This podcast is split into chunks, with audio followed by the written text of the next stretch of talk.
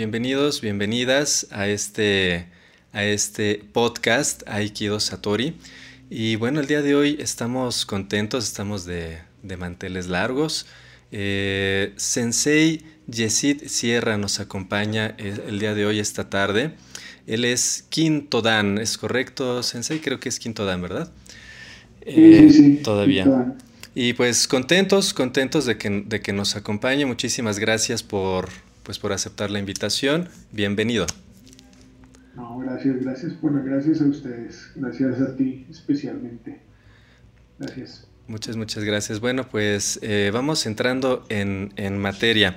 Lo primero que yo quiero preguntar y lo que es, es algo que, que me gusta saber de todas las personas a las que me acerco, platicar de Aikido, es por qué Aikido y cómo es que llegó Sensei a, a practicar este, este arte marcial.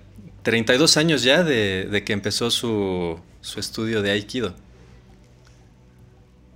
Sí, más o menos 89, 88, no recuerdo bien. Por ahí, por esa fecha, fueron mis primeras clases. Sí, como más de 30, sí, por ahí 30, 30 y cacho. sí. Por ahí, del, por, ahí me puse a hacer un poquito de mi tarea. Eh, según entiendo, fue en el, en el 88 con Sensei Fernando Aldana. Sí, sí, sí, en el 88 fue mi primera clase con Luis Fernando Aldana por ahí. Sí, mis primeros años no fueron muy constantes, eh, como hasta el 91 por ahí, 90. Ya, 91 por ahí ya fui mucho más, o sea, ya practiqué muy constantemente y no paré de hacerlo. Y llegué al Aikido, en realidad llevaba como 3, 4 años haciendo ninjitsu y hapkido previamente, pero eh, pues, estaba muy ruda la cosa, entonces ya no me gustaba, ya no me divertía tanto y con algunos compañeros de, de precisamente de práctica buscamos otra cosa. Eh, nos pusimos a investigar en videos, no sé, porque pues en ese tiempo no había Google, no había YouTube, no había nada. Entonces buscamos en videos o con amigos que hacían otras artes marciales que nos recomendaban, etcétera, etcétera. Y íbamos, terminamos decidiendo ir a una clase de karate. Yo nací en Colombia, en Colombia no había pues Aikido así en páginas amarillas o algo así. Entonces íbamos a ir a una clase de karate y resulta que el, primer día que íbamos a una clase de karate era un coliseo muy grande con varios salones alternos donde, donde daban otras prácticas. Nosotros estábamos buscando originalmente Aikido, pero como no encontramos dijimos, bueno, vamos al karate y resultó que el primer día que fuimos al karate nos encontramos con que en uno de esos salones alternos estaba Luis Fernando Aldana, que es mi primer sensei, estaba dando ahí, enseñando Aikido. Entonces yo ya nunca hice karate, nunca hicimos karate.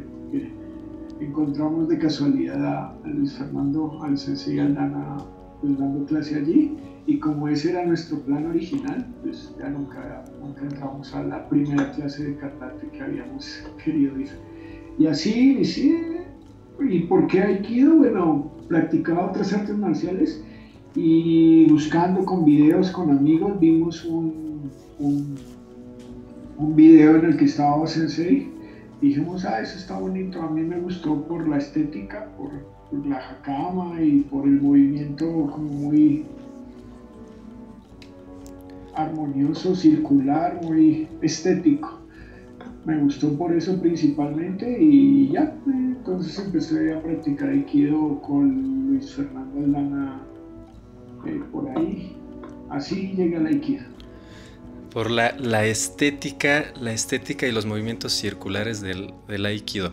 Es un arte marcial muy elegante, ¿no? Muy, eh, muy vistoso también, precisamente por, por la vestimenta a veces. Eh, ¿Aikido es un arte marcial, Sensei? ¿O no lo es? Sí, claro, claro que es un arte marcial, pues originalmente viene del Aikibetsu. O Sensei eso era un samurái, o sea, él estuvo en guerras. eh, fue, fue soldado, segura, y, estuvo en un campo de batalla. Ok. Eh, entonces, evidentemente, él, sabe, él sabía lo que es enfrentarse en aquellos tiempos a la muerte. Eh, y no solo él, ¿no? Takeda, Takeda su, su maestro original de Kijutsu, también era un, un samurái, ¿no? Entonces, obviamente sí es un arte marcial. Arte marcial que es un arte de defensa, ¿no? Eso es la defensa personal. El budo es el camino del guerrero.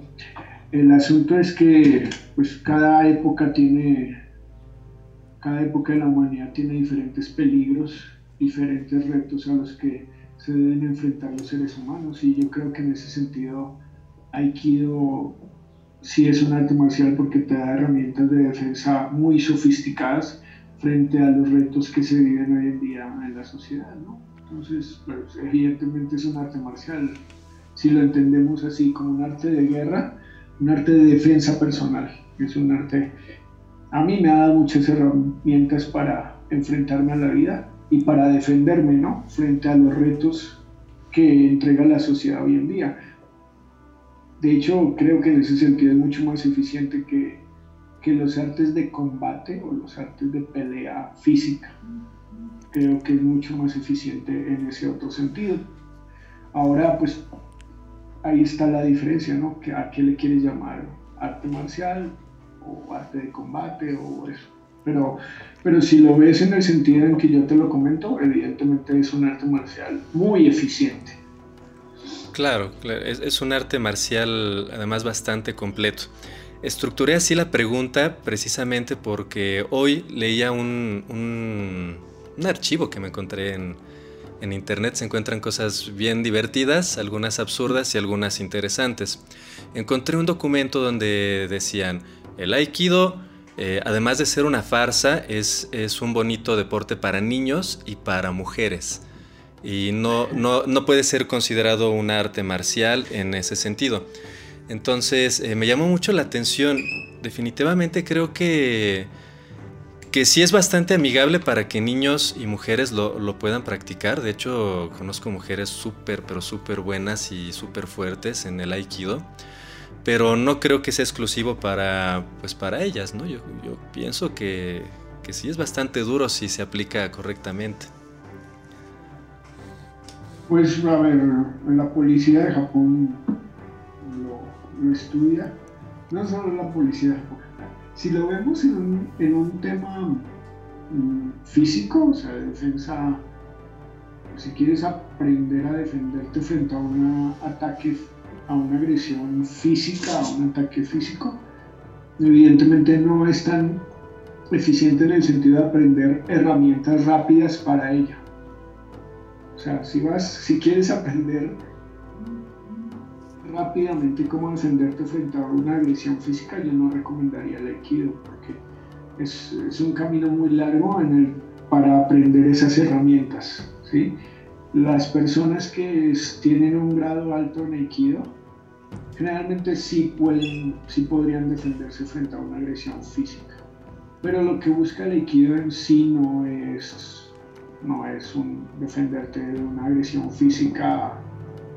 Ese no es su objetivo, ¿no? O sea, principal, sí, sí, sí, sí vas a aprender a defenderte, pero también hay otro asunto, tienes que aprender a defenderte sin que el otro salga dañado, lo cual implica una, es un entrenamiento mucho más, más largo, más profundo y pues físicamente a mí me parece que, no sé, o sea, creo que si quieres aprender para aprender algo para, para una defensa física, el aikido no es tan eficiente, yo no lo recomendaría.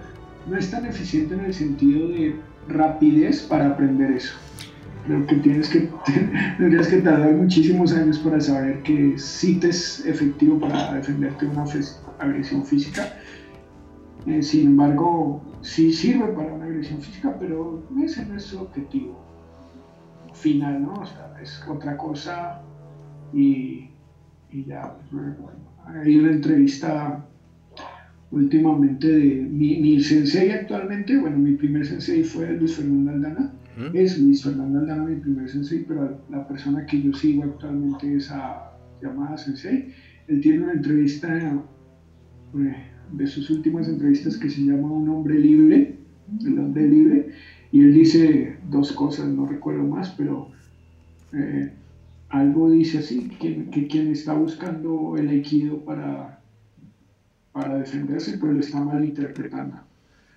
Eh, en esa entrevista hay un par de frases muy bonitas y, dice que lo entiende más como una expresión del, del ser humano, una expresión sí, más como el, el, lado arte y no sobre el marcial, ¿no? Pero, pero bueno, esa es mi, perspectiva. Muy bien, eh, y, comparto, comparto la idea.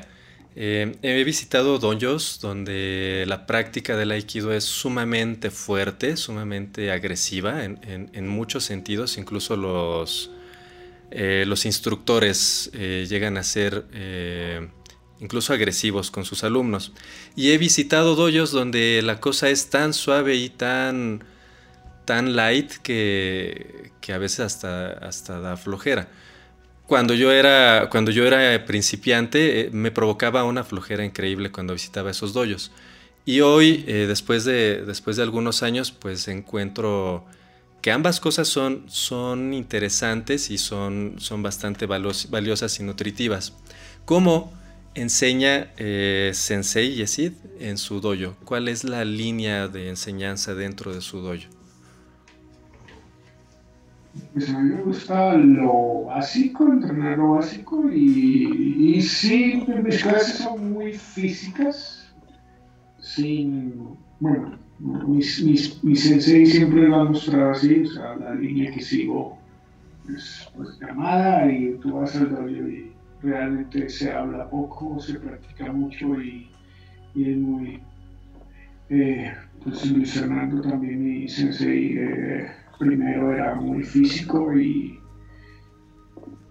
y ya pues, todo Peter, toda la línea de ellos es un equipo bastante físico. Entonces, pues, yo entreno lo básico, me gusta con los conceptos básicos del aikido estudiarlos constantemente y, y de una manera muy física, o sea, no, igual muestro la técnica poco, hablo poco en la clase y más bien que la gente practique y practique constantemente, que salgamos sudando, que se sienta el, el, el que, fueron también a, quemar algunas calorías y a dejar el estrés, el sudor en el, en el Entonces, básicamente mis clases son, son como eso, un poco físicas. Físicas. Eh, hemos tenido oportunidad de, compartir un par de veces, nos hemos topado en algunos seminarios y el tipo de energía que se siente es como una percepción. No, no quiero que me malinterprete la gente que nos escucha cuando hablamos de energía. Eh, la percepción que se siente al entrenar con alguien eh, es algo que uno, que uno puede pues, percibir, valga la redundancia. Cuando, cuando pudimos entrenar un par de veces, la verdad es que yo sentía ese, ese equilibrio, la verdad es que sí sentía armonía, me sentía muy bien practicando con, con usted, Sensei, y cambiábamos de buques y esa armonía se quebraba. ¿Cómo, ¿Cómo, cómo, cómo pasa esto? ¿Qué, ¿Qué, es lo que sucede cuando estamos tanta gente que no nos conocemos en realidad dentro de un seminario? Pues mm, es como, es, en el, el practicamos seres humanos, ¿no? Y como tú, tú mismo lo dices, es una percepción, o sea, y, también lo tengo claro que el equilibrio se aprende, el equilibrio se aprende más por sensaciones, ¿no? O sea, es una a lo que te dejan los maestros después de muchos años en situaciones. Entonces, eh, y, y, la cuestión es esa, somos seres humanos en Tami que nos cruzamos. Y pasa igual que la vida diaria, ¿no? Hay, En la vida diaria te encuentras en un centro comercial, en una clase, vas a un curso de cualquier cosa y en una clase te sientes bien con alguien, casi sin haberlo conocido, entonces empieza a haber química y con otras personas no, ¿no? Y yo siento que sin excluir, a veces, pues en el también pasa, ¿no? O sea, te sientes bien con unas personas, con otras no, y, y es como, como la vida, ¿no? O sea, yo trato de, de, generar como una comodidad con la persona con la que estoy eh, entrenando, ¿no? practicando, tratando uno se trata de adaptar a, pues a, la, persona, a mí me gusta adaptarme, pero pues el, un seminario es como, no sé, como un, un, encuentro en una clase o en la vida cotidiana, ¿no?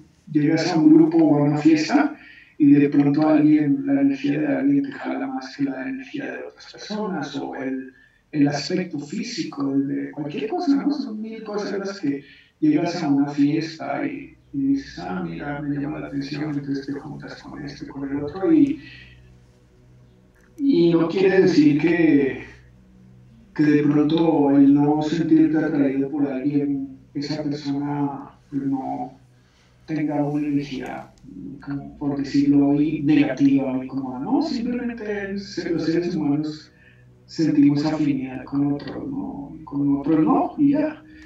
Y a veces con personas con las que no sientes afinidad, de pronto te empiezas a hablar y después de hablar dices, ah, mira, qué, qué interesante, o, y construyes la afinidad, ¿no? Entonces, un, un es igual, un seminario es igual que una fiesta, que un grupo de relación social. lo creo así. Muchas, muchas gracias. Me, me gustó el, el, concepto, es como una fiesta. Ok. Eh, Sensei, ha tenido eh, a lo largo de, pues, de todas sus experiencias, que seguramente son muchas, seguramente ha visitado muchísimos doyos, ha estado en muchísimos seminarios, en muchísimas clases que, que a veces no corresponden a su sensei. Eh, en alguna de estas, ¿cuál ha sido uno, la mejor experiencia que ha tenido, la que atesore con mucho cariño? Y por otro lado, ¿cuál habrá sido la peor experiencia que, que se le haya presentado durante una clase?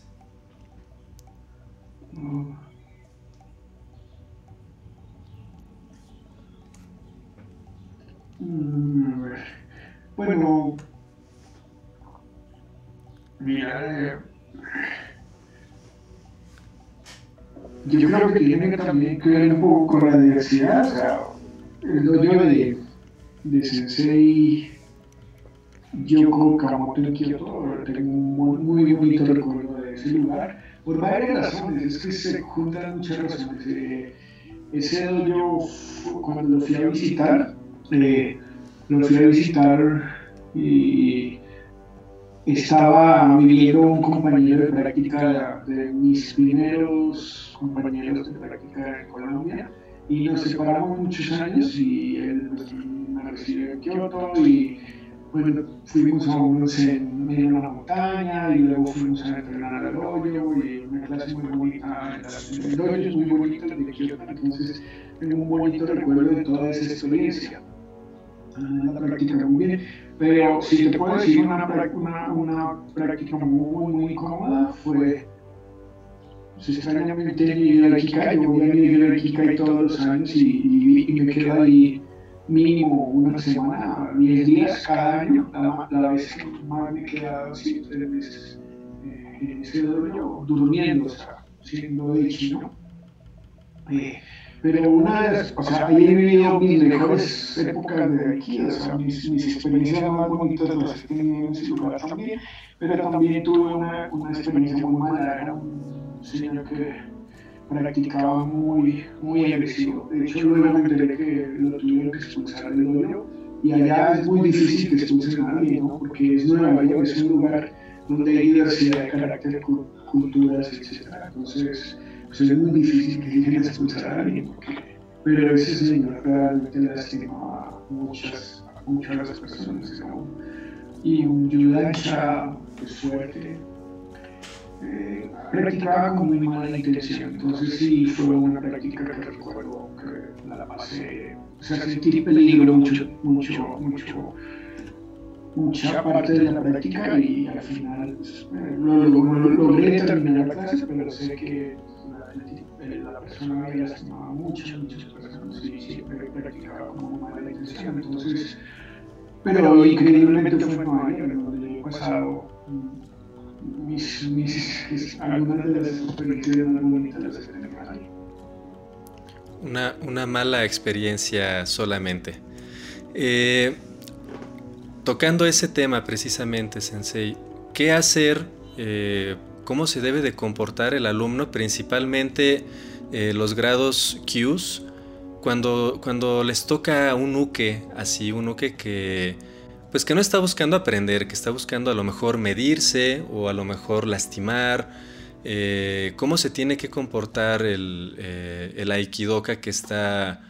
Me refiero a los cues porque a veces los shodanes por experiencia ya saben cómo comportarse generalmente, pero nuestros grados cues eh, a veces no saben qué hacer y a veces los lastiman porque no saben cómo comportarse o cómo, cómo seguir un protocolo adecuado. Pues mira, cada quien es, es, es una experiencia personal, porque evidentemente también tiene que ver con tu cuerpo y con tu dominio técnico. O sea, yo, si yo soy un Q que mide, que pesa 110 kilos y mide 1,80, pues evidentemente nadie te va a querer lastimar, ¿no? Sí, claro. Entonces, eh, o nadie te va a poder lastimar ni siquiera, o sea, va a ser muy difícil. Entonces, mira, básicamente yo, yo creo que uno tiene que generar una buena atmósfera, o sea, siempre. Entonces, cuando alguien ha intentado ser malintencionado conmigo, pues siempre trato como de darle chance de que desarrolle su técnica libremente y pues lo bueno del Aikido también es que tienes tu turno, ¿no? Entonces van tres que desarrolla su técnica, bueno, dos turnos o tres turnos que desarrolla su técnica y está muy mal intencionada, pues evidentemente yo ya cuando me toca mi turno le pongo un límite, ¿no? O sea, en mi turno digo, bueno, tú quieres jugar feo y no, no, no, que no, no has aprovechado mi buena fe, pues toma, ¿no? O sea, yo también puedo jugar, jugar rudo. Lo, hago así, si puedo. Y pues eh, eh, en ese momento cuando es como, como poner límites en las relaciones personales, es igual, ¿no? Entonces, si, si están jugando rudo conmigo y, y mantienen esa tónica, pues yo también juego rudo un poco y eso generalmente baja la sintonía del juego. Eso baja la sintonía del juego. Ahora, pues si definitivamente es una, una cuestión insostenible, pues lo mejor es retirarse, ¿no? Si un Q se siente agredido por alguna persona, pues lo mejor es darle las gracias y practicar con alguien más, ¿no? O sea, si no tienes la capacidad de o sea, si no tienes como sí, las, las formas para nivelar la relación en el tatami, pues lo mejor. Siempre tu seguridad, ¿no? O sea, siempre la seguridad de las personas. Y si tú te sientes muy agredido, simplemente le das las gracias, saludas y te vas a practicar con otro compañero. O si es una clase muy pequeña y son dos o tres, pues le comentas al sensei que quieres retirar o que te estás sintiendo mal. Entonces, pero siempre la seguridad, siempre, siempre. Y eso lo vas a sentir, ¿no? O sea, con, el, con la experiencia, lo que tú dices, con la experiencia vas a aprender a jugar con, esas, con ese tipo de, de personas o de situaciones en el tatami. Muy bien, muchas, muchas gracias. Sensei, eh, vamos por el mismo hilo. Eh, para nuestros principiantes, nuestros grados Qs, eh, de repente les toca visitar un dojo un dojo que no es el suyo y a veces no, saben cómo manejar algunas situaciones. Eh, un sensei les enseña cómo hacer cierta técnica, les, enseña ciertas bases y así es como se debe de hacer. Para ellos eso es lo correcto. Cuando visitan otro dojo y les cambian la jugada, por lo que sea, a lo mejor el otro sensei tiene una escuela diferente, un estilo diferente, eh, que aunque mucha gente piensa que no existen los estilos de, Aikido, pues están muy marcados, ¿no? Son alumnos en diferentes épocas de, la creación del Aikido de, pues, de. Entonces hay, hay diferencias muy marcadas con algunos estilos. ¿Cómo se tiene que comportar este alumno, este grado Q, cuando visita otro dojo con otro instructor, con otro sensei y le enseña algo que él, eh, eh, él siente que está mal hecho, ¿no? Sin embargo, simplemente es diferente. ¿Cómo, cómo se tiene que comportar eh, el estudiante en estos casos? Pues, pues, mira, yo siempre he sido, o sea, también lo aprendí de, de Sensei y mis estudiantes, mis estudiantes siempre van a seminarios diversos, o sea, ellos no, ellos van a lo que les gusta, nunca les... Y yo siempre lo, también en el doble donde estamos, eh, hay, hay personas que enseñan diferentes estilos, diferentes experiencias, porque, porque tampoco, o sea, no siento que las líneas, hay estudiantes, no sé, por poner un ejemplo, estudiantes de Chivas Sensei que, que no son iguales, o sea, los estudiantes no son, entonces, Básicamente cuando yo a mis estudiantes, bueno, ni siquiera me gusta decirle a mis estudiantes, a los estudiantes que van al dojo donde yo estoy, siempre los he expuesto a muchas cosas. O sea, no, los, no, a mí no, a muchos tipos de enseñanza. Entonces, cuando un estudiante sale de su dojo o cuando, o cuando, por ejemplo, alguien, no sé, que tú invitas a alguien a dar una clase, el que, el que está dando la clase es el, el, jefe, ¿no? En ese momento, el, el que está marcando la pauta. Entonces un estudiante, pues, tiene que tratar de imitar lo que está haciendo la persona que está al frente. Y no solo por respeto, sino por aprendizaje. A mí me ha pasado que hay o sea, evidentemente son, años de experiencia. A mí me ha pasado que hay seminarios en donde no, o, no, o no le entiendo nada, o me parece que no me gusta, simplemente, o sea, porque pasa, ¿no? Pasa el seminario y no te gusta, pero practicas. Y resulta que después de unos años o después de mucho tiempo, te das cuenta que eso que de pronto o no te gustó o no entendiste, lo estás haciendo o sea, tu cuerpo lo asimiló y lo asimiló bien. Entonces, cuando hay un, un, un sensei que no es el de siempre o que tú estás en una clase con alguien diferente, pues lo que tienes que hacer por respeto y por aprendizaje y por el proceso y por todo es imitarlo. Y con el tiempo tu cuerpo, o sea, el cuerpo es sabio, mientras tú mantengas, te mantengas practicando, tu cuerpo va a limpiar lo que le sirve y lo que no le sirve. Por más de que quieras imitar a alguien, nunca lo vas a hacer igual a esa persona si sigues practicando. Entonces, eh, si, eres un estudiante y vas a, o sea, vas a otra clase, tienes que hacer lo que, lo que esa persona muestra por aprendizaje y obviamente por etiqueta. Claro.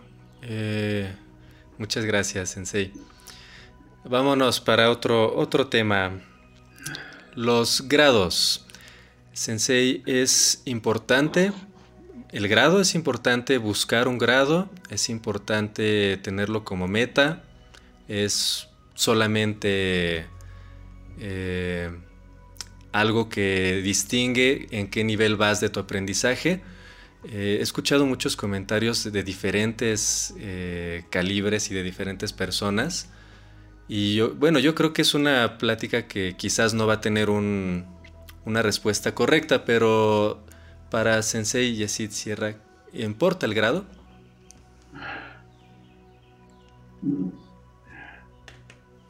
Es un incentivo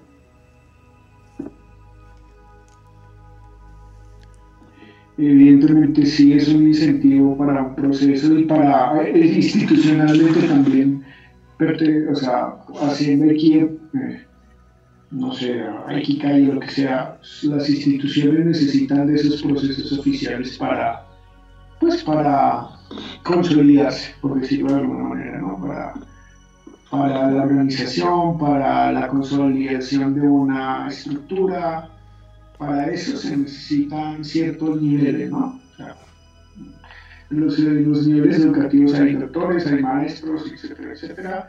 Eh, ¿eh? Aunque también hay autodidactas que saben mucho de su campo, etcétera. Mm, creo que son incentivos, pero, pero bueno, no necesariamente el grado de alguien. Eh, es eh, proporcional a su, a su tiempo de, práctica, ni siquiera a su,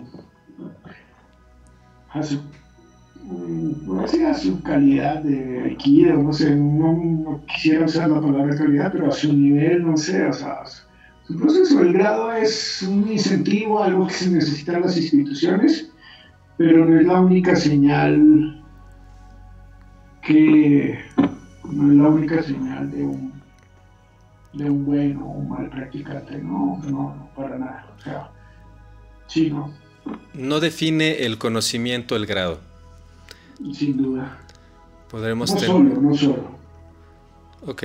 Como podemos tener eh, doctores que, pues, que son malísimos en, en su materia, y tenemos licenciados que, pues, que le pueden dar la vuelta fácilmente a este doctor, ¿no? Sí, o autodidactas, personas que se han formado por sí solas también. Claro, el caso de Kuroiwa Yoshio, eh, alumno de, de, Osensei, que se rehusaba a, a, tener un grado, ¿no? Y al final fue, prácticamente fue obligado eh, me parece que fue eh, Doshu quien, quien lo obligó a tener un grado al final. Sí, sí, también en la entrevista de un hombre libre llamada tiene algunas anotaciones sobre los grados en Aikido. Sí, es una cuestión muy polémica, ¿no? Muy bien, no, no define. Entonces, eh, pues chicos, no busquen un grado eh, no hagan aikido por obtener un cinturón negro, creo que es una pérdida de tiempo si lo hacen así. Eso es mi percepción. Creo que tendrían que buscar mejor este, conocimiento y divertirse en la práctica y tener mejores experiencias, más allá que tener una meta que se llame cinturón negro, ¿no? Muy bien, muchísimas gracias. Vamos con el siguiente, el siguiente punto. Protocolo y etiqueta, Sensei. Eh, yo me acuerdo eh, de, esas veces que nos llegamos a, topar en algún seminario. Eh, estábamos en un dojo, iba a empezar un seminario de tres senseis sextos danes en, México. No, no, voy a procurar no decir nombres, trato de no hacerlo durante las transmisiones, mm. para que nadie se sienta aludido, ni mucho menos. Eh, siempre, siempre tratamos de conducir esto con mucho respeto, igual que en una práctica de Aikido. Y bueno, estábamos en un seminario, iba a empezar la práctica, eh, pues yo me, yo me acomodé donde pude, en la parte de atrás. Y después, al final, al fondo, en la esquina, Sensei Yesid, hasta atrás y en la esquina. Entonces, cuando el Sensei, que estaba empezando la práctica, a todas las personas que estaban al frente, pues les mete una regañada épica, o sea, realmente los regañó feo, porque no le habían eh, otorgado, no le habían cedido el lugar de enfrente a Sensei Yesid. Eh, y después, bueno, se tuvo que acercar. Eh, yo creo que hasta con pena se acercó Sensei y se, se colocó en su posición. ¿Cómo, ¿Cómo, es que tendríamos que qué comportarnos en ese sentido, incluso ya cinturones negros. A mí me parece incómodo a veces andar preguntando qué grado eres, qué grado eres. Eso creo que eso es de, muy mal gusto. Pero mucha gente eh, pues no había ubicado a Sensei, no lo habían visto o simplemente no lo conocían, pues es natural. Y les metieron la regañiza de su vida. Yo eh, quiero preguntar, Sensei, ¿cómo tendríamos que comportarnos nosotros al momento de, acomodarnos y hacer este, el Seiza? Yo como cinturón negro me tengo que acomodar al frente, no conozco el dojo y no conozco a nadie, me voy para atrás, como, como fue lo que hizo eh, en ese momento usted. ¿Qué es lo apropiado? ¿Qué es lo correcto? Pues lo correcto es, es, acomodarse como, como se acomodar en el dojo, ¿no? En en el dojo o en la, o en la o en el seminario que se esté dando, ¿no? Porque evidentemente pues si es un seminario muy, muy grande, nunca va a suceder que te vas a acomodar en orden, porque hay, no sé, muchas camas y muchas cintas blancas, entonces pues obvio no, no va a suceder nunca lo que tú dices, ¿no? No le vas a preguntar a todos es tu lugar, ¿no? Lo ideal siempre es seguir la norma del doño, ¿no?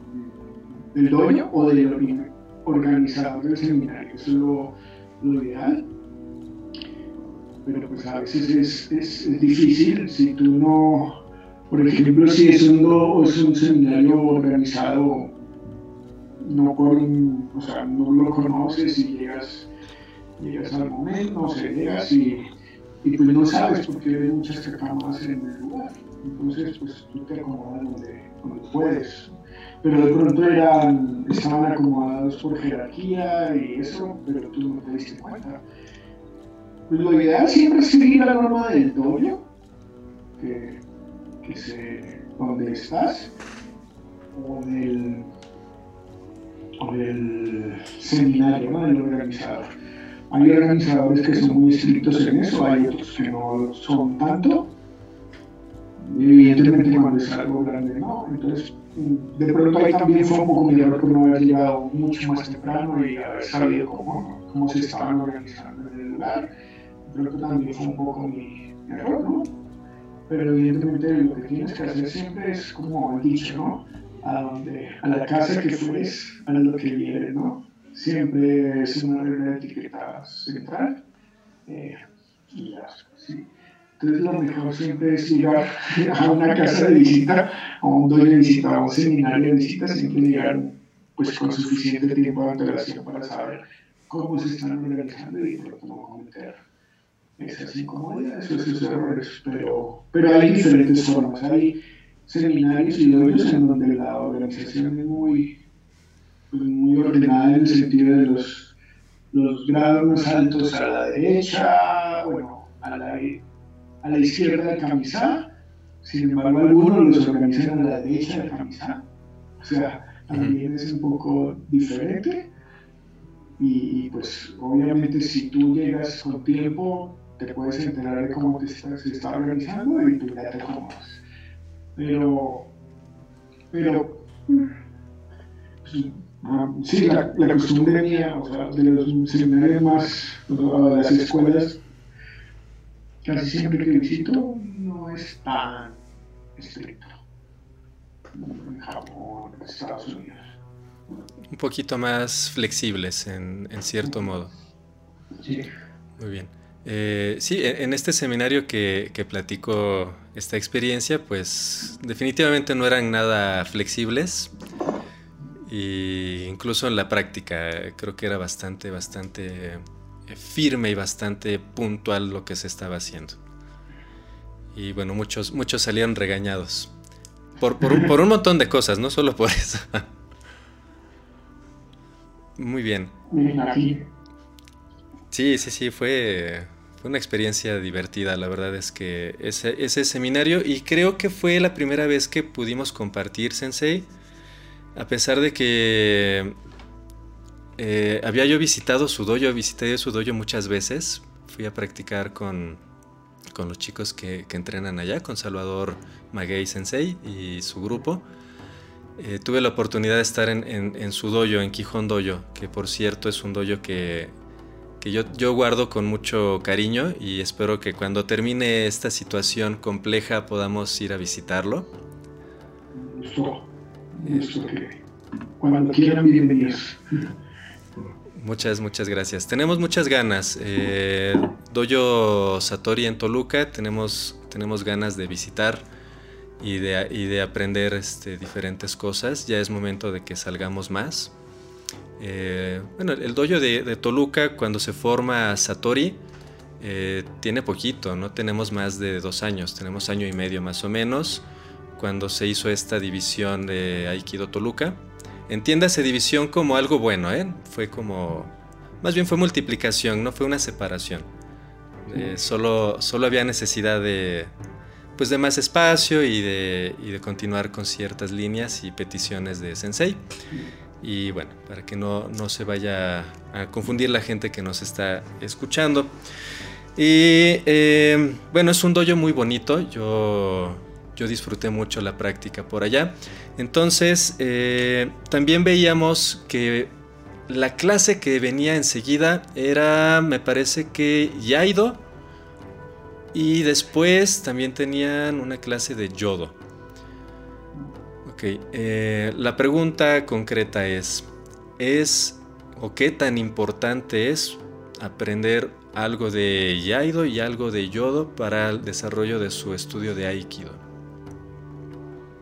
Bueno, el, como el, yo desde que inicié la práctica del Aikido, con el sensei siempre tuvimos influencia de la práctica de armas tanto yo como el Boquén. Y personalmente yo empecé a hacer diario acá en México en el 2003 o algo así, creo que 3 o 4, pues porque me gusta mucho el tema de la, de la personalmente.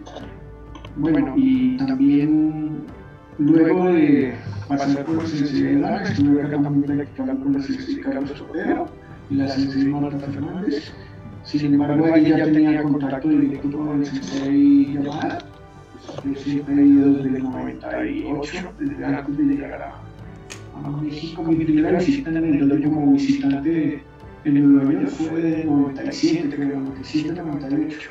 Y a partir de ese año siempre voy todos los años allá a ser estudiante interno, ¿no? Siempre voy y pues llamo, gracias a eso pues llamada Sensei, ahora es mi maestro. Entonces, al inicio de mi práctica en Colombia, eh, tuve mucha influencia del Oken y del Yo. Posteriormente, con llamada Sensei en el dojo, hay clases específicas de Oken y de Yo. Hay creo que dos clases a la semana de armas. Eh, y pues ya también tuve influencia de de todas las chicanes que estaban en Estados Unidos, como los más, los de la USAF, ¿no? Porque también sé que estaba Kira Sakane y otros, otras personas, pero los de la USAF que eran Kanai, eh, obviamente llamada Chiva, Sugano, Sensei, eh, Akira Tohei, todos ellos en su práctica siempre utilizaron las armas. Entonces, pues como que por formación y por gusto personal, creo que sí es, bueno, por formación y creo que te ayuda mucho. El, yo te da movimiento amplio y el boken te da tu guardia. O sea, la guardia de Aikido es un, casi casi que tomar un boken con tus manos, pero lo sueltas, abres las manos y ahí quedas, queda tu guardia de Aikido. Y evidentemente las, el Aikijutsu o sea, históricamente también, ¿no? Es un arte de los samuráis, ¿no? Es un poco diferente al, al, judo y al karate, que en teoría son artes marciales hechas para personas, para no samuráis, teoría. Y entonces esos no samuráis usaban otro tipo de armas, ¿no? El karate tiene armas más relacionadas con la agricultura, ¿no? En cambio, como el aikido, el aikido viene del aikijutsu, tiene una relación muy cercana con el manejo de la espada. Entonces, pues históricamente por mi influencia de aikido, de enseñanza y por por gusto también, me gusta la espada. Hacer Iaido es es muy bonito para mí. A mí me gustan las artes marciales, o sea, el Aikido y el Iaido por la estética me gusta mucho. Y creo que el Iaido también tiene mucha estética. Es, eh, hay, lugares donde no se enseña eh, armas en ningún sentido. Incluso el yo tampoco lo, lo, llegan a utilizar, a pesar de que hay, hay muchísimas técnicas que, que, se desarrollan a base del ataque del, tanto del bastón como de la espada. Eh, estas personas que no estudian armas se verán limitadas en su, en su desarrollo del aikido a, a largo plazo o quizás en algún momento puedan complementarlo con, pues, con su propia experiencia y, en algún momento, a lo mejor de manera natural, podrían desarrollar estas técnicas a pesar de que nunca las hayan estudiado. sí, no, no creo que, el aikido, bueno, el principio, aunque en Homudo ya hay desarmes, o sea, el el temario de, los exámenes para Aikikai exige desarmes de Boken y yo de tanto, entonces exige cierto manejo de, estas armas. Eh, mm, yo creo que en, en ese sentido la línea Aikikai, aunque no es muy especializada, o sea, por decirlo de alguna manera, no, no es tan bueno, por decirlo de alguna manera, no es tan profunda en el manejo de armas, pero sí, evidentemente, todas las personas que, que, seguimos de Ikikai tenemos que tener algún, en algún momento de nuestra práctica contacto con estas armas, porque los exámenes de, de Yudancha, pues así lo exigen, ¿no? O sea, los desarmes al menos, y para saber desarmar, tienes que saber atacar, ¿no? Los ataques sencillos, un shomen, un yokomen, un esquí con el yo con el tanto, creo que entonces en ese sentido, eh, en el nivel de Choda de Yudancha para arriba en tienes que tener alguna familiaridad, ¿no? Entonces, eso, pues, dejándolo claro, puedes practicar sin armas el Aikido mucho tiempo, yo lo creo, eh, y las armas te pueden ayudar.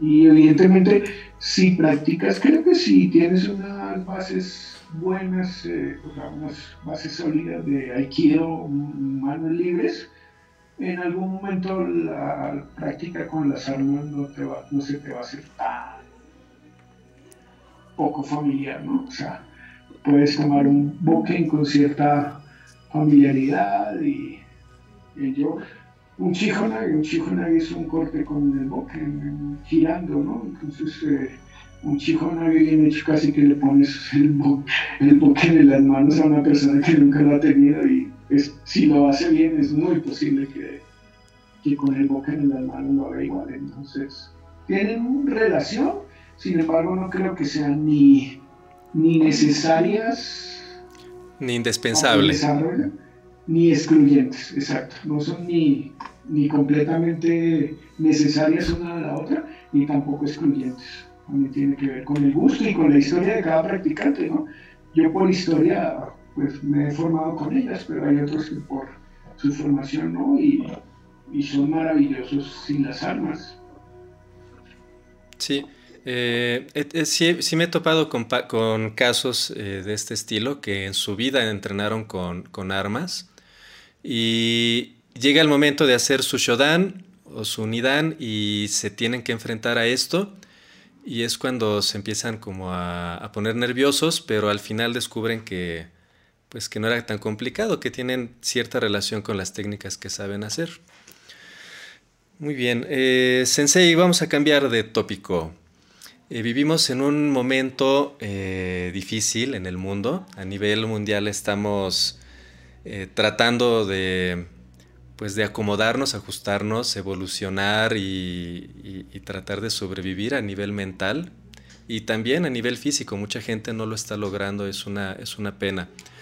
Eh, Aikido en tiempos de, COVID-19, ¿cómo, ¿cómo, está resolviéndolo eh, Doyo y, y, usted, Sensei, para, pues para continuar con la práctica, estoy seguro de que no se quedaron inmóviles y guardados en, en casa sin hacer nada. De eso sí estoy seguro. Y bueno, pues, eh, mm, pues sí, no, básicamente nosotros pues, respetando la, la, la distancia y esto, casi que la semana de, de haber de haber cerrado yo creo que no tardamos oficialmente como unas 3 o 4 días, sin, menos de una semana sin clases. O sea, empezamos con unas transmisiones en Facebook, Facebook Live, luego ya, ya fueron evolucionando y, y ya tenemos un horario semanal regular de lunes a, viernes. El único día que no tenemos clases es el sábado de lunes a viernes en clases eh, de senseis del dojo. Yo, yo estoy a cargo de algunas clases a distancia.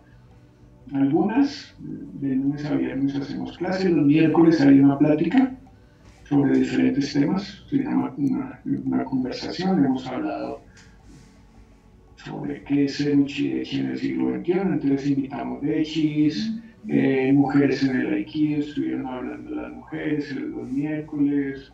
La última fue sobre ritmo y aikido, en el que hablaron dos músicos que también practican aikido.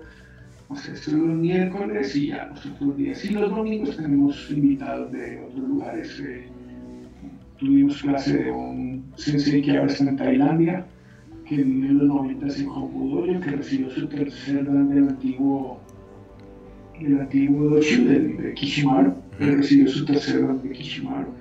Es muy bueno, hicimos, hicimos amistad con él acá en México, porque vive en México, y pues nosotros siempre, en nuestro medio siempre hemos sido como muy abiertos, entonces alguna vez nos visitó, tomó una clase y luego pues lo vimos practicando y le dijimos, bueno, denos una clase, pues, y ya, y así. Y ya, entonces de lunes a viernes clases regulares y de los domingos siempre tenemos un invitado de fuera. Entonces tenemos clases en línea, es muy diferente, evidentemente, muy diferente, porque pues en el Aikido nada, nunca nada reemplazar la, la conexión física. O sea, en, el, en, el, en la relación entre los cuerpos pues se dan muchas cosas, ¿no?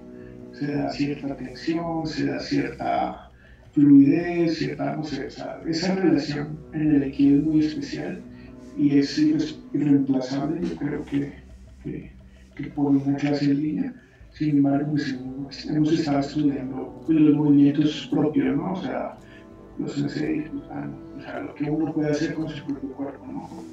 Y que le puede ser útil para la práctica del Aikido. Y en ese sentido, pues, eso es lo que hemos hecho en, el rollo. Tenemos clases regulares ya. Ahorita tenemos una, un seminario en el que vamos a dar muchos profesores, clases de Latinoamérica, vamos a dar clases a varios profesores. Eh, yo yo soy alumno de Yamada Sensei, Yamada Sensei tiene una organización que se llama Sansuikai, Sansuikai, y Sansuikai tiene dos divisiones, que es Latinoamérica y Europa, y ahorita vamos a dar un, pues, clases durante dos semanas varios instructores de Sansuikai Latinoamérica. Somos 15 profesores entre, entre mujeres y hombres, creo que hay tres mujeres, no, sé, no, recuerdo bien, pero 15 profesores de Sansuikai vamos a dar clases a partir del 5 de julio hay varios, bueno, hay varios de, son puros de Latinoamérica. Entonces, pues como que hemos generado esa, esa dinámica. Y en ese sentido, ya también con un, un, de Panamá me invitó la suerte de, invitar también a platicar de estos temas.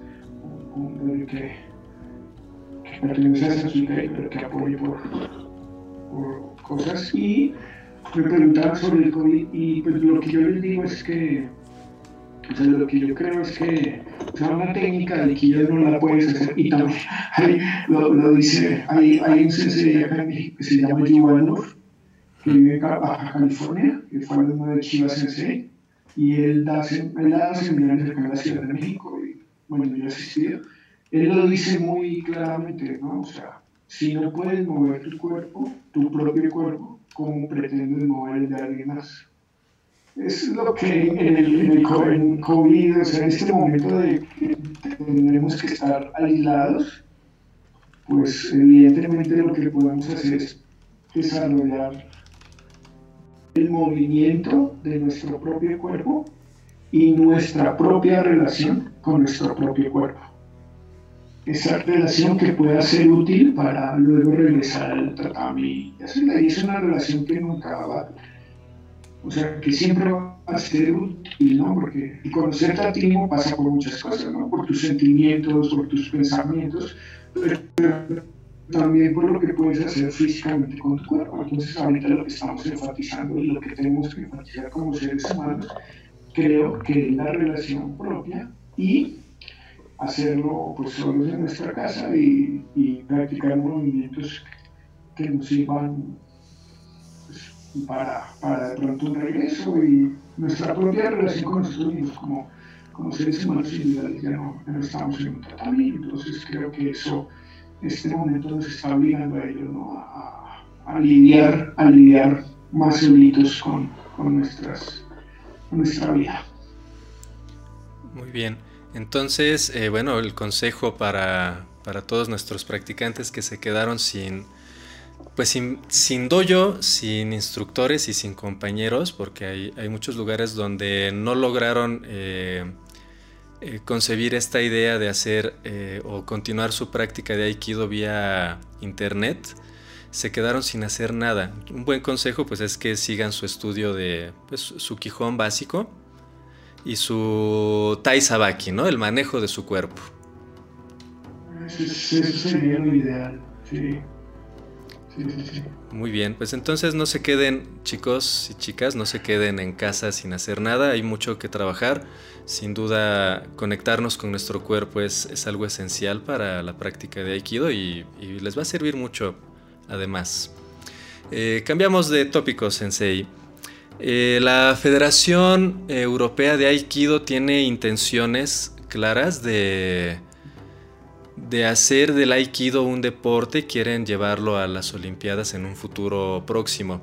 No sé si va a funcionar su propuesta, pero tienen la intención. ¿Cuál es tu, su perspectiva de esto? Pues eh, por, por, el tema de, que es mi maestro actualmente no le parece tan pues tan adecuado este asunto. Creo que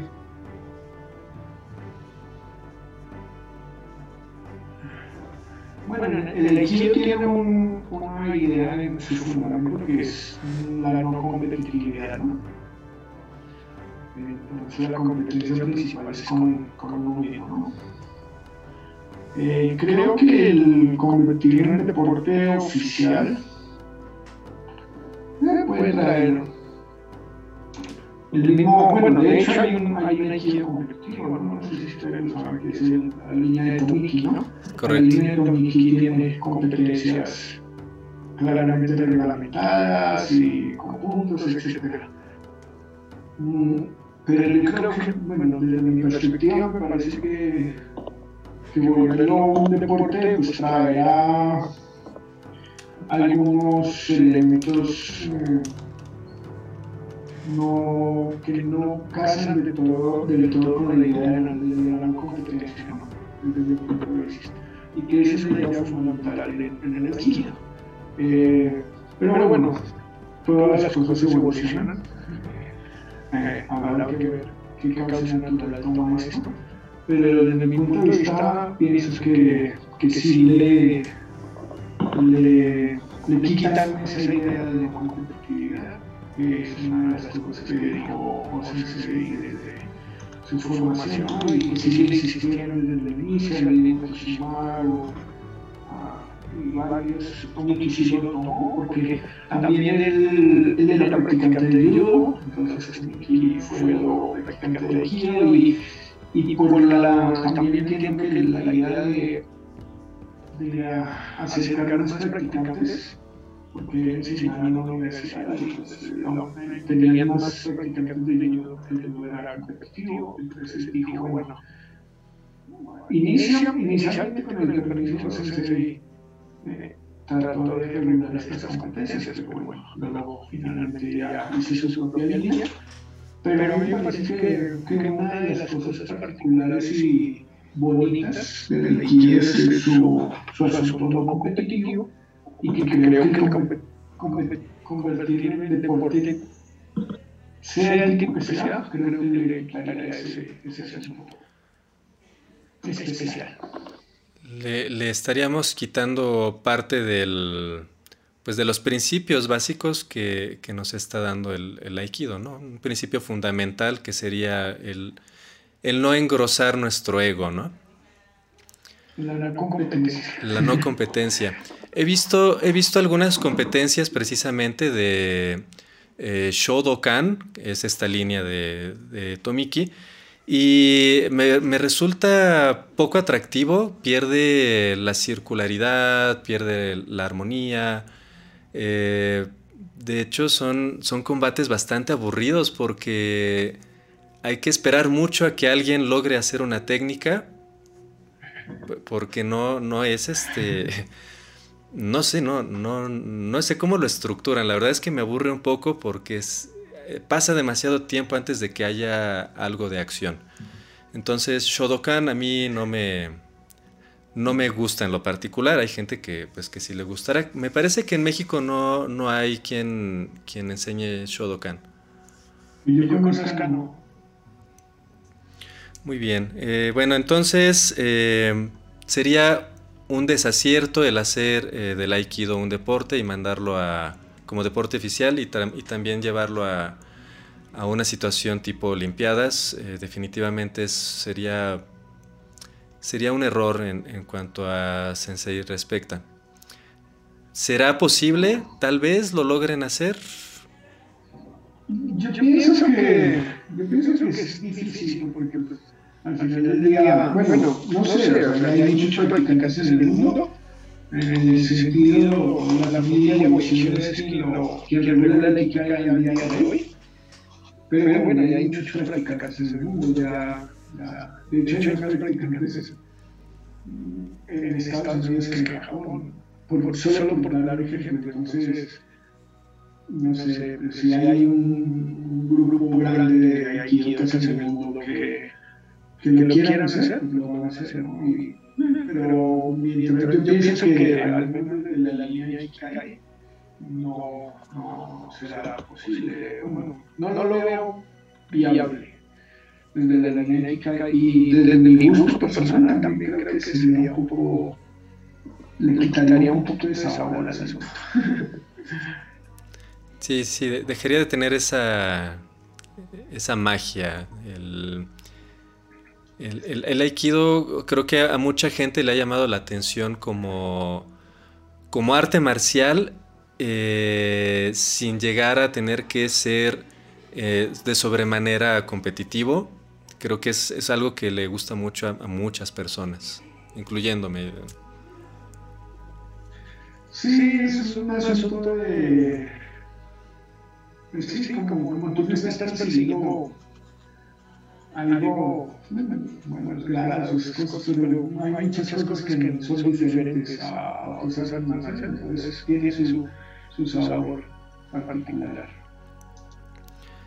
Muy bien, eh, cambiamos de tópico, Sensei. La filosofía, eh, compleja, muy compleja y muy difícil de entender la filosofía del Aikido. Muchos alumnos de O-Sensei eh, se quedaban con el ojo cuadrado y decían es que no te entendemos, ¿no? Y hay mucha gente que lo, lo logró eh, integrar y lo logró entender, o hasta donde, hasta donde se pudo lo lograron entender y lo han logrado transmitir. Sin embargo, eh, Aikikai eh, se, ha notado, se ha distinguido por, porque no se enseña mucho la filosofía del Aikido. Son pocos los lugares donde lo enseñan. Aquí vienen dos preguntas. Uno, en Quijón Doyo y usted particularmente, Sensei, enseña filosofía del Aikido. Y la otra pregunta es, ¿por qué no se enseña eh, como parte del, del estudio eh, ortodoxo del Aikido? Sí, sí, sí.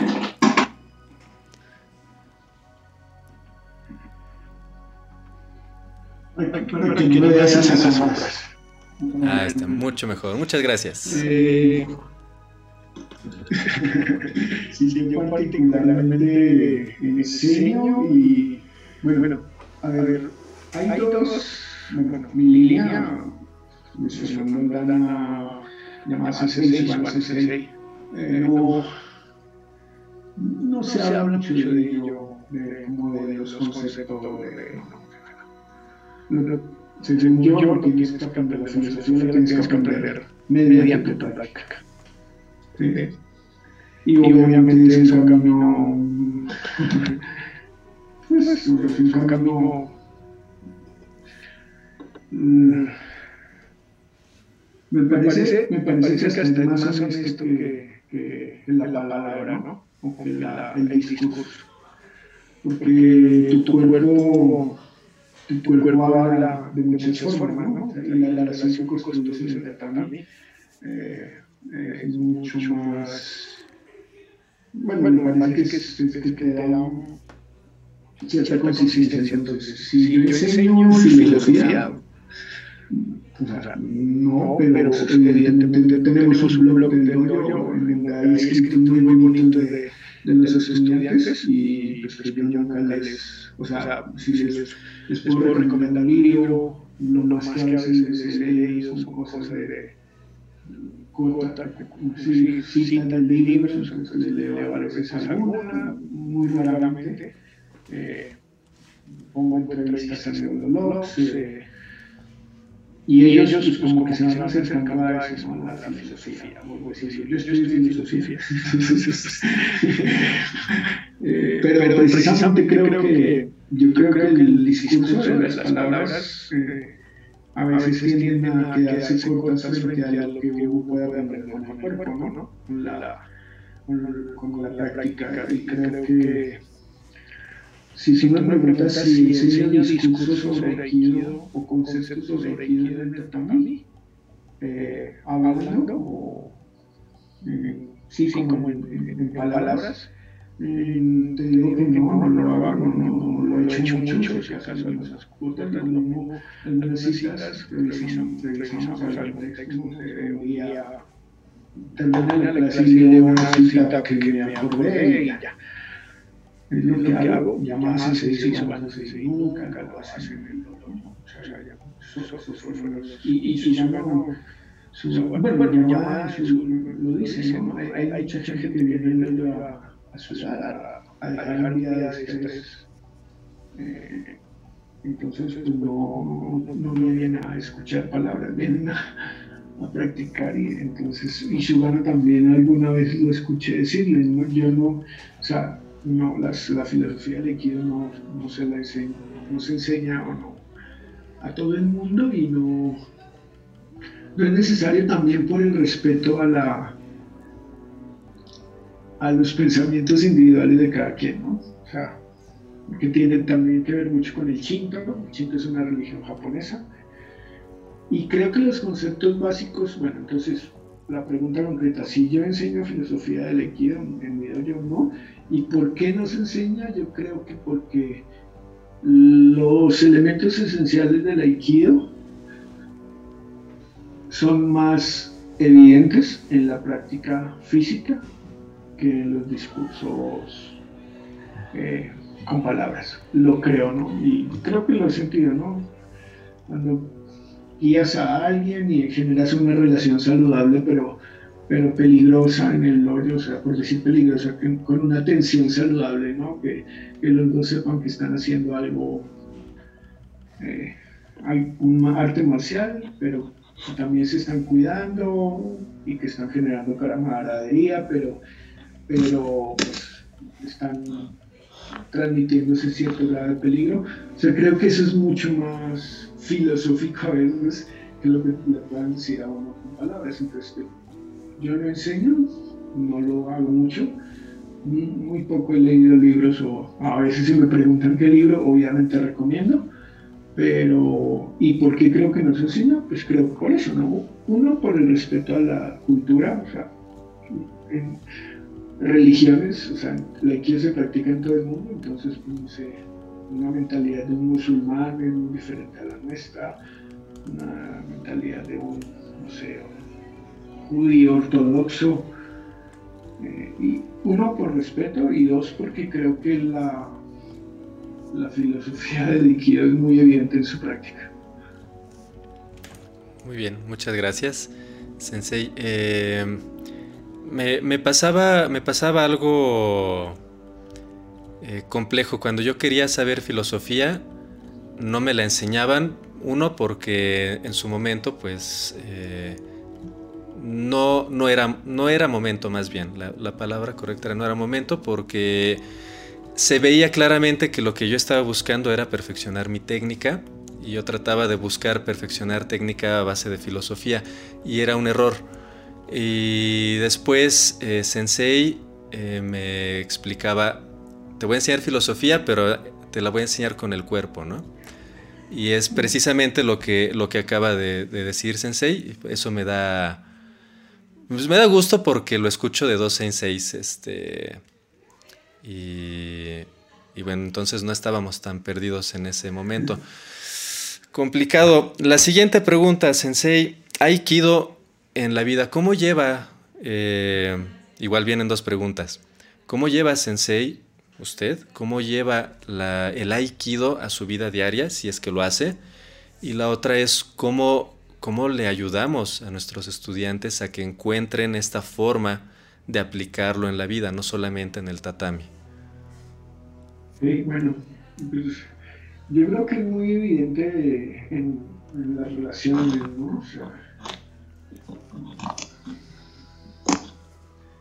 ser respetuoso, no sentirse agredido por, por cualquier cosa.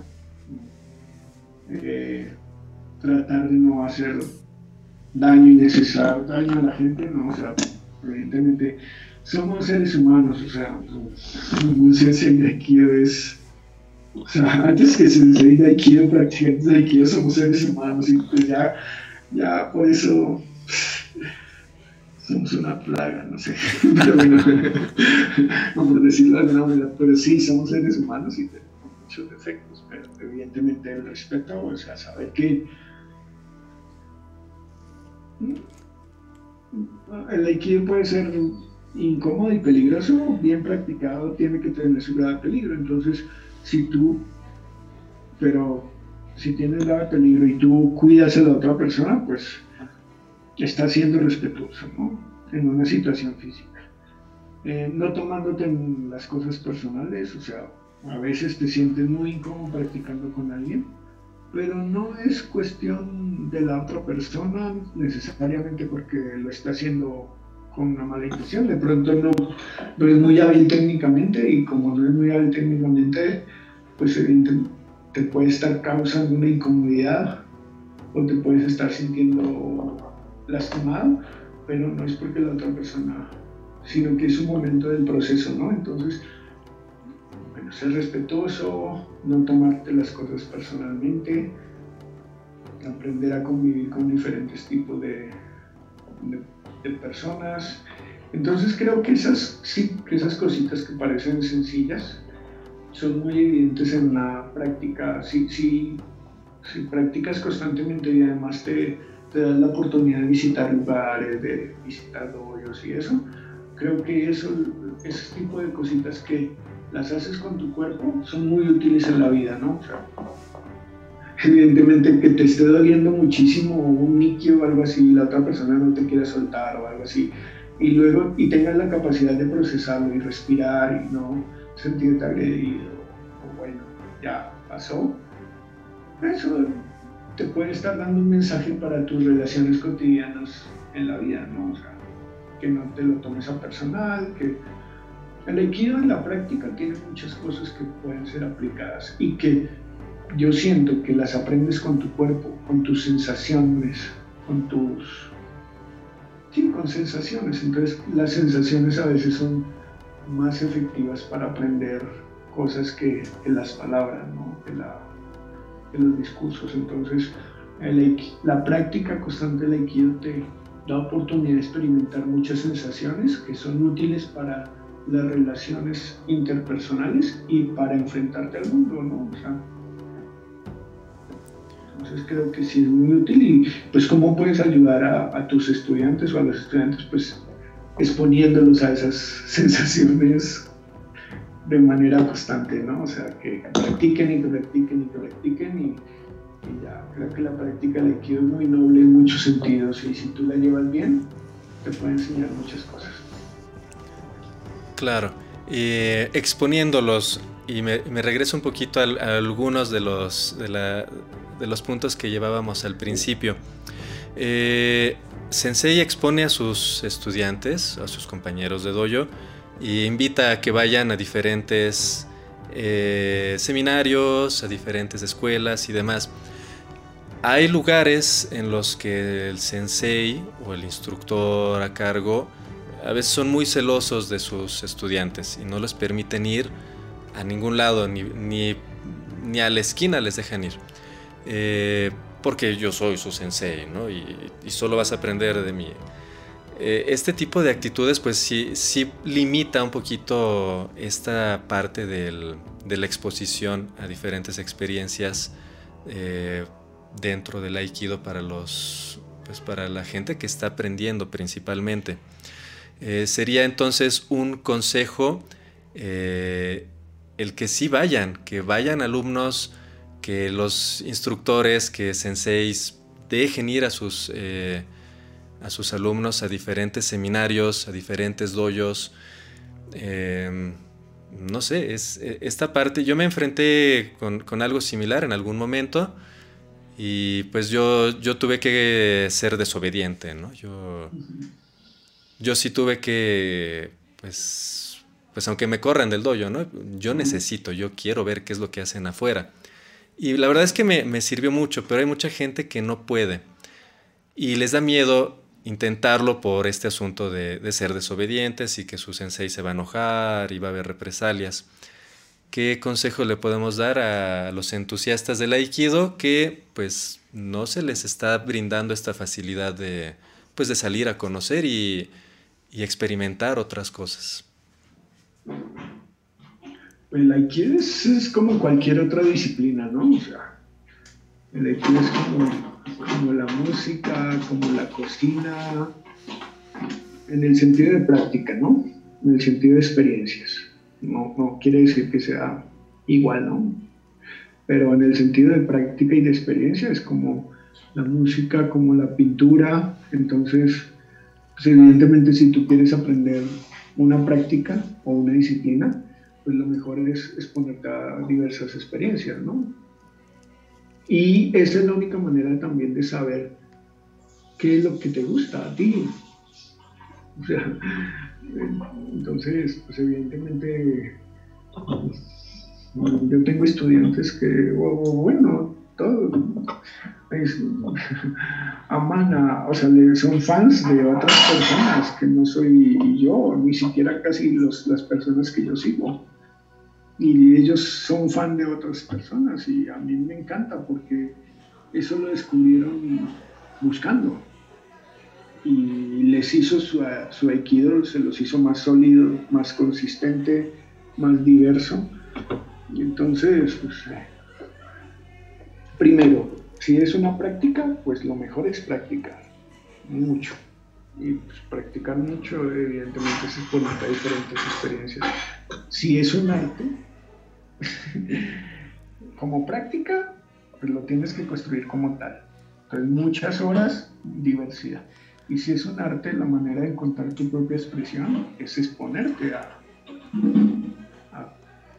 diversas cosas. Y entonces ahí vas a saber qué te gusta, qué no te gusta. Y también tu cuerpo con esa práctica va, va, va limpiando lo que, lo que es útil para ti.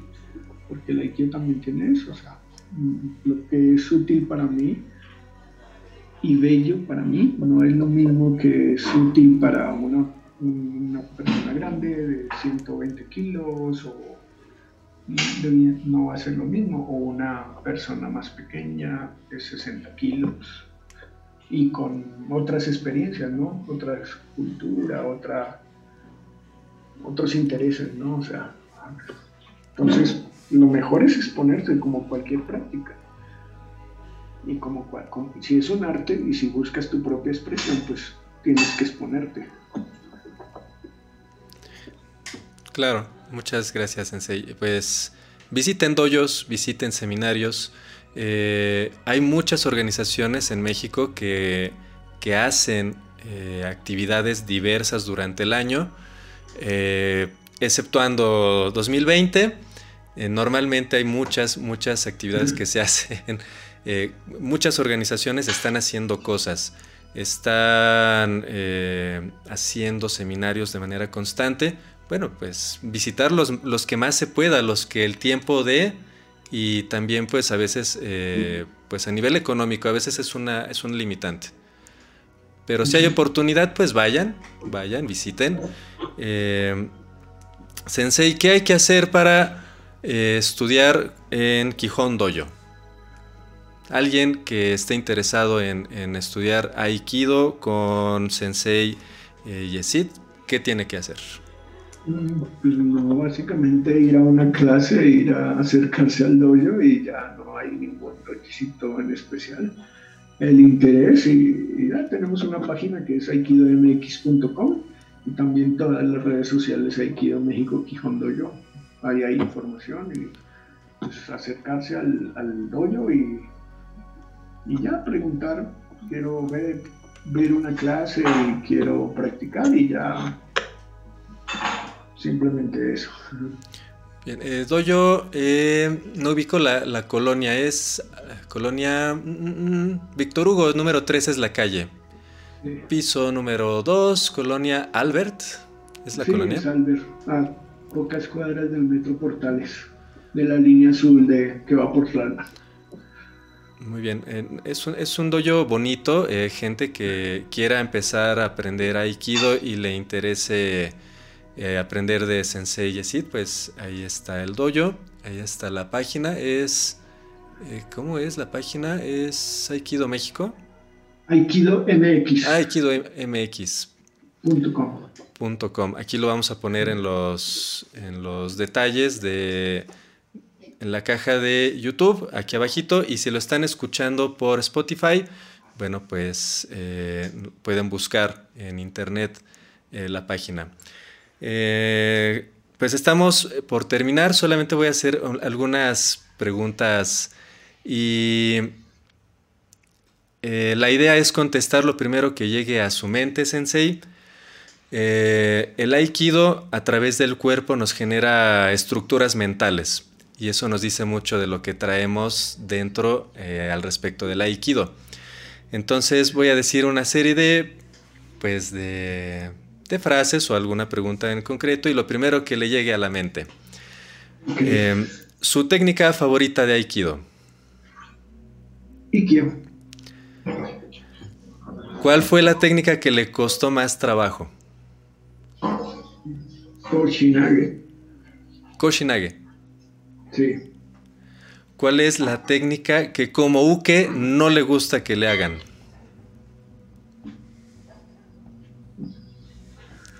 Con el tiempo, Sankyo, porque cada vez me vuelvo más tieso, entonces me duele, pero Sankyo.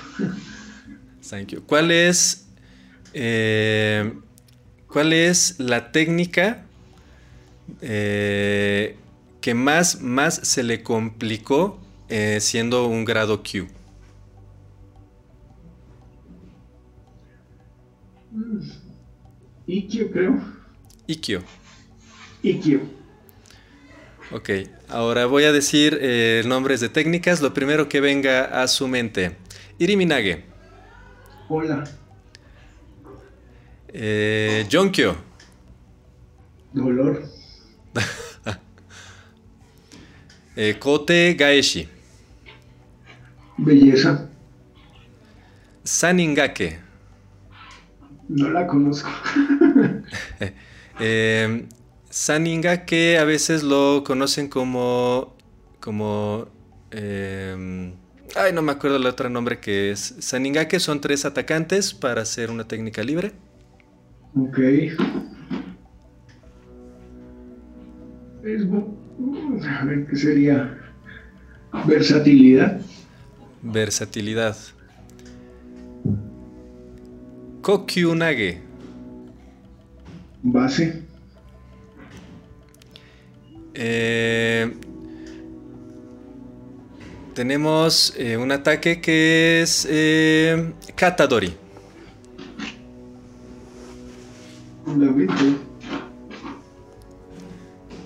Ryote Dori. Creación. Muy bien. Con, esto terminamos, Sensei. Eh, muchísimas gracias por aceptar la invitación. Una charla bastante amena. Eh, yo, tenía muchas, muchas ganas de, charlar con usted, Sensei. Eh, tengo más ganas de practicar con usted, si nos lo permite, eh, cuando las cosas regresen a la, a la, normalidad o a la nueva normalidad, pues nos gustaría mucho, mucho poder visitarlo en su dojo. Un placer, cuando quieran, bienvenidos. Será un gusto que compartamos práctica pronto. Ojalá sea pronto, ojalá podamos regresar a los tatamis pronto. Eh, no se desesperen muchachos que, no pueden vivir sin hacer aikido. Se puede hacer aikido en casa. Y bueno, pues si quieren empezar con su estudio de aikido o si ya lo estudiaron y ya están buscando dónde volver a hacerlo, pues está disponible eh, el, el, dojo de Sensei Yesid. Eh, muchísimas gracias. Pueden escuchar este podcast en YouTube, también en Spotify cada semana estamos tratando de, pues, de hacer nuevas entrevistas y llevar nuevos contenidos para, pues, para que se involucren un poquito más, para que conozcan el Aikido, diferentes perspectivas, diferentes puntos de vista. Sensei, ¿algo que quiera agregar? No, solo darle, darle las gracias por la invitación. A ti personalmente, gracias por invitarme a, conversar sobre el Aikido, a platicar y pues, nada, solo las gracias y los que los practicantes de Aikido pues, sigamos con sus respectivos profesores. En este momento es como el momento en donde es más necesario que estén juntos con sus profesores, con su comunidad y, mostrar como pues, un poco lo, el aikido, que si no es útil fuera del tatami y en momentos difíciles, pues en realidad no, no estamos haciendo mucho. Entonces, creo que es un buen momento para que cada estudiante con su, su sensei mantenga la conexión y mantenga la comunidad viva, aunque no estén practicando en el tatami físicamente. Muy bien, muchísimas gracias Sensei, estamos muy agradecidos, nos vemos muy pronto y en este momento terminamos la transmisión. Hasta luego. Gracias, Roger, gracias.